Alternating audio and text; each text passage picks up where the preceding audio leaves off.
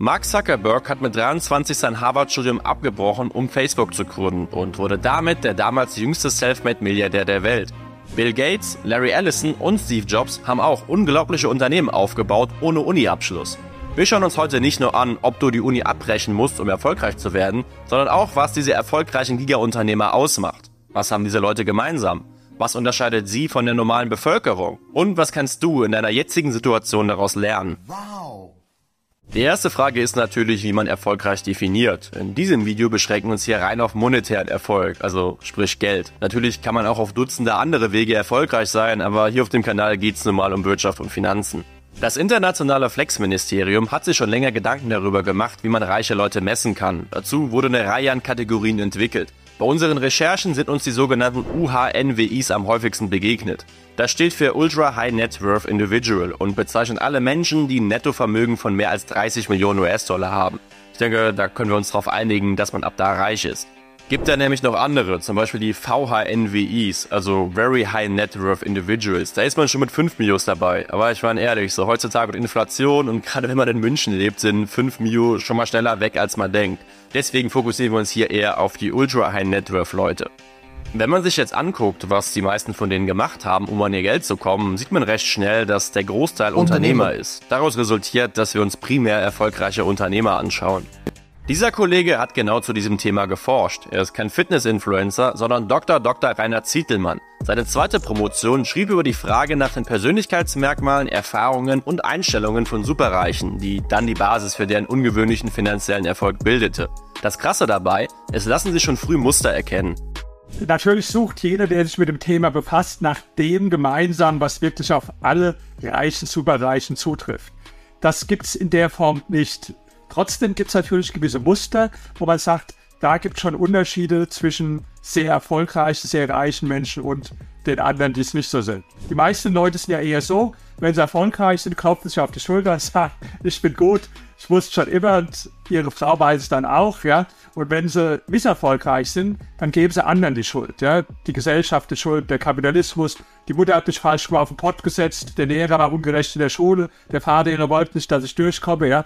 Das ist ja so, wie viele Menschen sind. Das ist bei diesen Leuten anders. Die suchen immer die, die Schuld bei sich selbst das, äh, zwar nicht, sie irgendwo masochistisch wären, sondern wem ich die Schuld gebe, dem gebe ich die Macht. So hat die Hälfte der befragten Superreichen in ihrer Jugend Leistungssport betrieben. Dadurch lernten sie Dinge wie Disziplin oder den Umgang mit Niederlagen. Auch interessant ist, dass die meisten zwischen ihrem 15. und 25. Lebensjahr schon selbstständig oder unternehmerisch tätig waren, meist aber dann natürlich auch nur im kleinen Stil und auch teilweise unerfolgreich. So hat Elon Musk zum Beispiel während seiner Zeit am College seine Bude kurzerhand an den Wochenenden zum Club umfunktioniert, um Events und Partys zu hosten. Laut eigenen Angaben hat er so die Monatsmiete in nur einem Abend reingeholt. Und der Gründer von Uber, Travis Kalanick, hatte nicht nur einen erfolgreichen Exit, der ihm etwas mehr als eine Million US-Dollar einspielte, bevor er Uber gründete, er veranstaltete auch regelmäßig Gründertreffen in seinem Apartment und sammelte so viele Ideen und Inspirationen für seine spätere Gründung. Gut, was jetzt beiden da so ein bisschen die Karten gespielt hat, ist, dass sie in Amerika waren und da die Lage für Gründer generell ein bisschen anders aussieht als hier bei uns. Sagt auch unser ARD-Korrespondent im Silicon Valley. Die Mentalität unterscheidet sich zwischen Deutschland und den USA so, dass hier in den USA erstmal jeder von der Uni kommt und sagt, okay Leute, ich und wir machen jetzt das nächste große Ding. Ja, wir verändern hier die Welt. Ja, drunter machen wir es nicht. Das ist hier erstmal so das Selbstverständnis.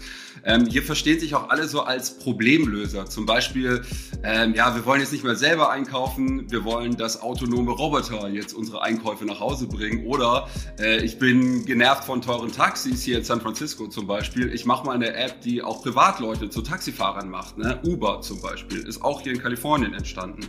Das Selbstverständnis ist also also riesig, auch wie eine Idee verkauft wird. Es geht also ums Machen und daraus entstehen dann Learnings. Auch mal so banale Sachen wie der ganze Zauber mit den Steuern oder Buchhaltung und sowas. Entgegen vieler Vorurteile sind die meisten Ultra High Net Worth Individuals self-made und kommen aus der Mittelschicht. Was aber interessant ist, dass in ca. 60% der Fälle auch die Eltern schon selbstständig waren, meist aber in kleineren Bereichen wie einem eigenen Laden, eine eigene Metzgerei oder ein landwirtschaftlicher Betrieb oder sowas, halt wie das früher so war. Ihr müsst nämlich bedenken, der durchschnittliche Ultra High Net Worth Individual ist 63 Jahre alt. Also als diese Person jung war, gab es noch andere Selbstständigkeiten als heute. Dagegen sind die meisten Leute im Top-Management von großen Firmen aus dem, was Merz als obere Mittelschicht bezeichnen würde. Was Ziedelmann noch feststellt, ist, dass die meisten Superreichen sehr nonkonformistisch sind. Das heißt, sie passen sich nicht gerne an und schwimmen gerne gegen den Strom. Das klingt jetzt erstmal nicht so revolutionär, denn um ein innovatives Unternehmen zu bauen, muss man ja per Definition daran glauben, was völlig Neues zu schaffen. Also etwas, das vorher niemand für möglich gehalten hätte.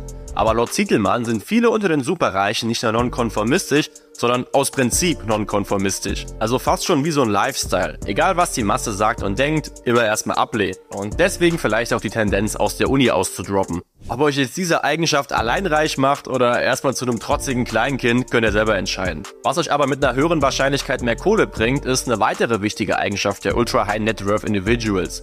Verkaufen. Die wichtigste Eigenschaft von allen. Wenn du schon 10 unerfolgreiche Side-Hustles in deiner Jugend gegründet hast, lernst du vor allen Dingen eins, ne? Verkaufen. Nicht nur die Produkte oder Dienstleistungen, die du versuchst anderen unterzujubeln, sondern vor allen Dingen auch dich selbst zu vermarkten. Das waren jetzt alles Eigenschaften, aber was ist zum Beispiel mit Persönlichkeitsmerkmalen? Gibt es hier einen Unterschied zwischen Superreichen und der normalen Bevölkerung? Wenn wir uns das Ganze anhand der Big Five anschauen, sehen wir folgendes. Signifikant höhere Scores in emotionaler Stabilität, also niedriger Neurotizismus, das heißt, die Leute sind emotional sehr stabil. Hohe Scores in Extraversion, also die Leute sind halt extrovertiert. Hohe Werte in Offenheit, ich meine, gut, als Unternehmer muss man irgendwie offen für neue Ideen sein, macht schon Sinn. Dann eine niedrige Verträglichkeit, was grob heißt, dass du deinen Willen gut durchsetzen kannst. Hohes Verantwortungsbewusstsein, das ist halt der Punkt mit der Disziplin, den wir eben schon hatten. Und tatsächlich Narzissmus. Viele der erfolgreichen Leute in Wirtschaft und Politik sind Narzissten und perfekte Selbstdarsteller. Einige weitere Erkenntnisse sind extrem überraschend für alle Megalomaniker unter euch. Milliardenkonzerne werden nicht durch geniale Ideen aufgebaut. Viel häufiger passiert es wohl, dass sie aus bereits gescheiterten Ideen aufgebaut werden, die dann aber besser umgesetzt werden. Zum Beispiel gab es mal so ein Ding namens Ask Jeeves. Schon mal gehört? Ja, wahrscheinlich nicht. Google aber schon. Ask Jeeves war im Prinzip nichts anderes, nur dass sie etwas zu früh waren und daher die semantische Suchfunktion noch nicht so ausgereift wie bei Google war und sie deshalb nicht so populär wurden. Das zeigt, dass auf dem Papier eine Idee noch so geil und innovativ wirken kann, aber im Endeffekt, dass es dir halt nichts bringt, wenn du zur falschen Zeit am falschen Ort bist. Gut, das ist alles immer verbunden mit Risiko, aber auch diese Bereitschaft sollte man als Gründer mitbringen. Auch hier sieht es in den USA wieder anders aus. Ich glaube, der, der Hang hier ins Risiko zu gehen, ist in den USA vielleicht schon ein bisschen größer. Vielleicht auch der Glaube, in Produkte zu investieren, die vielleicht noch gar nicht so richtig fertig sind. Ähm, hier wird wahrscheinlich dann auch so ein bisschen mehr an die Potenziale geglaubt, die dann vielleicht ein Produkt oder eine Dienstleistung vielleicht erst in ein paar Jahren entwickelt. Netflix zum Beispiel, da haben äh, Investoren Millionen reingesteckt, obwohl die noch rote Zahlen geschrieben haben. Das wurde ja dann später auch ziemlich groß. Dann Geld. Ähm, es gibt hier einfach viel mehr Investoren, die auch physisch vorhanden sind, in die man auch auf Events reinrennen kann, die man treffen kann hier, äh, die auch bereit sind, wesentlich mehr Geld in eine Idee zu stecken, als das vielleicht in Deutschland der Fall ist. Natürlich gibt es auch in Deutschland Investoren, keine Frage, aber eben nicht in dem Maß, wie es hier der Fall ist. Ähm, hier läuft das ganze Startup-Game einfach auch schon ein paar Jahrzehnte länger. Da ist man in Deutschland, was die auch finanzielle Infrastruktur angeht, noch nicht ganz so weit. Und wer groß werden will, braucht neben Geld auch gute Mitstreiter. Kein Wunder, dass nur 20% aller Unicorns von Solo-Foundern gegründet worden sind. Sucht euch also am liebsten einen Kumpel zum Gründen, wenn das mit dem Börsengang mal was werden soll. You son of a bitch! Und baut euch bloß keine Karriere in irgendeiner brotlosen Industrie auf, dann könnt ihr es komplett vergessen. Denn ungefähr 50% aller Unicorn-Founder haben einen Business-Background und die anderen 50% einen Tech-Background. Und 100% aller Unicorn-Founder folgen dem Kanal, also bitte abonnieren und Glocke aktivieren. Danke.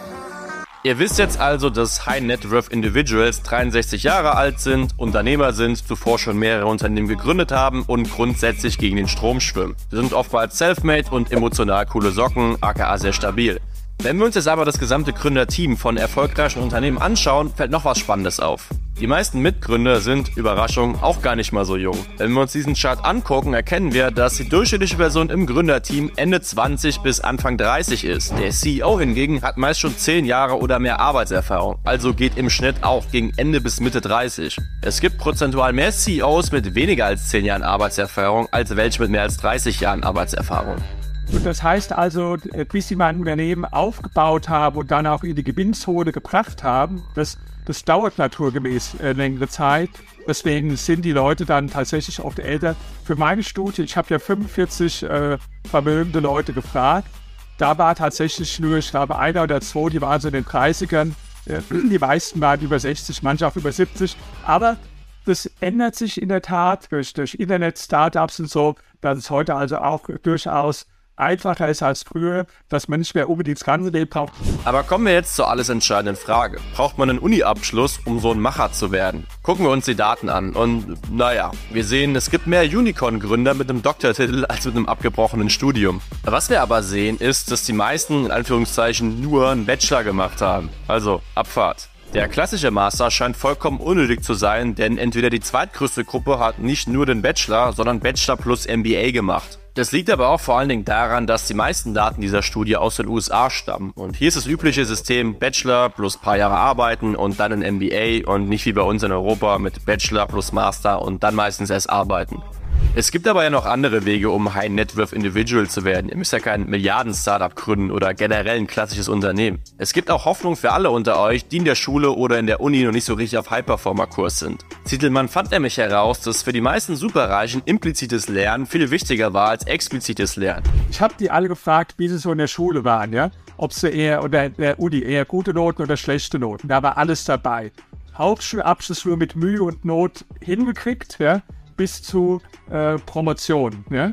Aber es war keinerlei Zusammenhang festzustellen zwischen der Leistung in der Schule oder in der Uni auf der einen Seite und dem späteren Erfolg auf der anderen. Also vielleicht auch ein Trost für diejenigen, die nicht so gut in der Schule waren, äh, ist kein Hinderungsgrund. Umgekehrt, wenn du jetzt äh, sehr gut warst in der Uni, muss es auch nicht unbedingt schaden. Das heißt, Abitur, Unistoff und so weiter ist alles überbewertet. Was bei den Leuten wirklich gezählt hat, war die Schule des Lebens und wie man seine Schlüsse daraus zieht. Und wie wir vorhin gesehen haben, ist praktische Erfahrung eh mehr wert. So, Freunde, was ist eure Meinung? Denkt ihr, Zietelmann hat recht? Schreibt's gerne mal in die Kommentare. Hier könnt ihr noch ein anderes Video von unseren Kollegen von Worldwide Wohnzimmer sehen und hier seht ihr noch ein anderes Video von uns. Viele Grüße, ciao.